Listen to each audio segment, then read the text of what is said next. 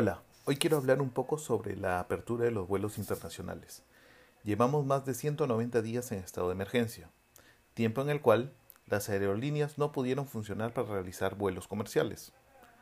Al inicio de la pandemia tan solo funcionaron los vuelos humanitarios, aquellos que trasladaban a los extranjeros varados en nuestro país y traía a nuestros compatriotas. Sin embargo, estos vuelos solo duraron unos días. No fue posible continuar con estos vuelos, ni tampoco fue posible el poder traer a todos los peruanos que se encontraban en otros países, ni llevar a todos los extranjeros del Perú a sus destinos finales.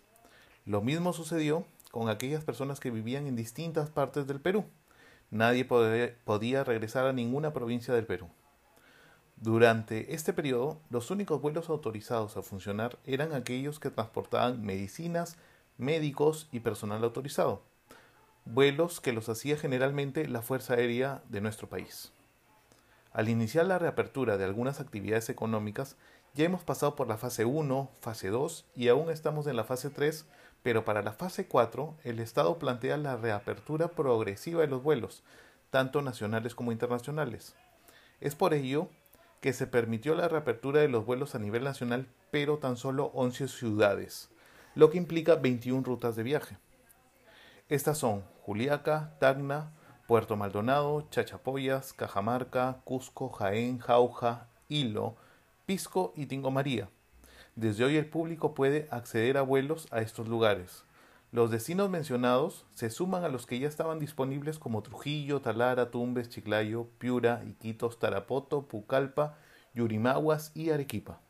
La reanudación del transporte aéreo comercial del pasajero desde Lima con estas 10 ciudades permite que los ciudadanos retomen sus actividades laborales, de estudios y de atención de su salud.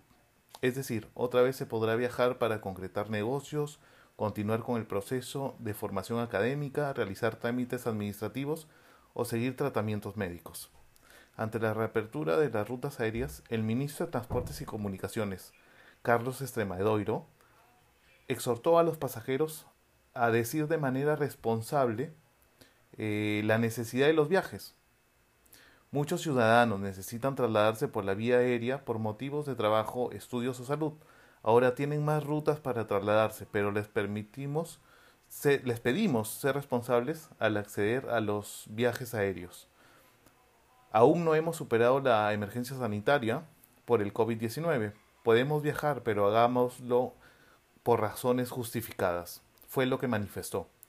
Además, Extremaidollo reiteró a los pasajeros que deben cumplir con protocolos para evitar el contagio del coronavirus en el transporte aéreo. Algunas de las acciones más importantes que son, responsables directos a los viajeros son usar mascarillas y protector facial durante el viaje, el mantener la distancia social en la permanencia en su aeropuerto y preferir el check-in virtual en vez del presencial.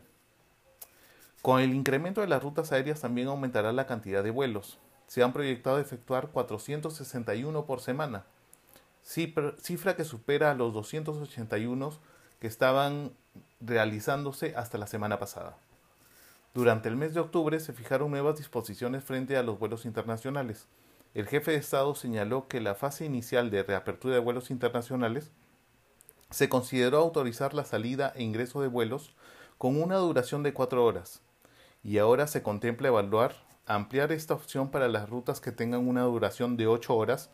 Entre el 5 y 11 de octubre se, se realizaron solo 40 vuelos internacionales. Por el momento, los países permitidos para el transporte de pasajeros son Colombia, Ecuador, Panamá, Paraguay, Uruguay, Bolivia y Chile. Soy Javier, tengan en cuenta estos consejos y cuídense mucho. Hasta la próxima.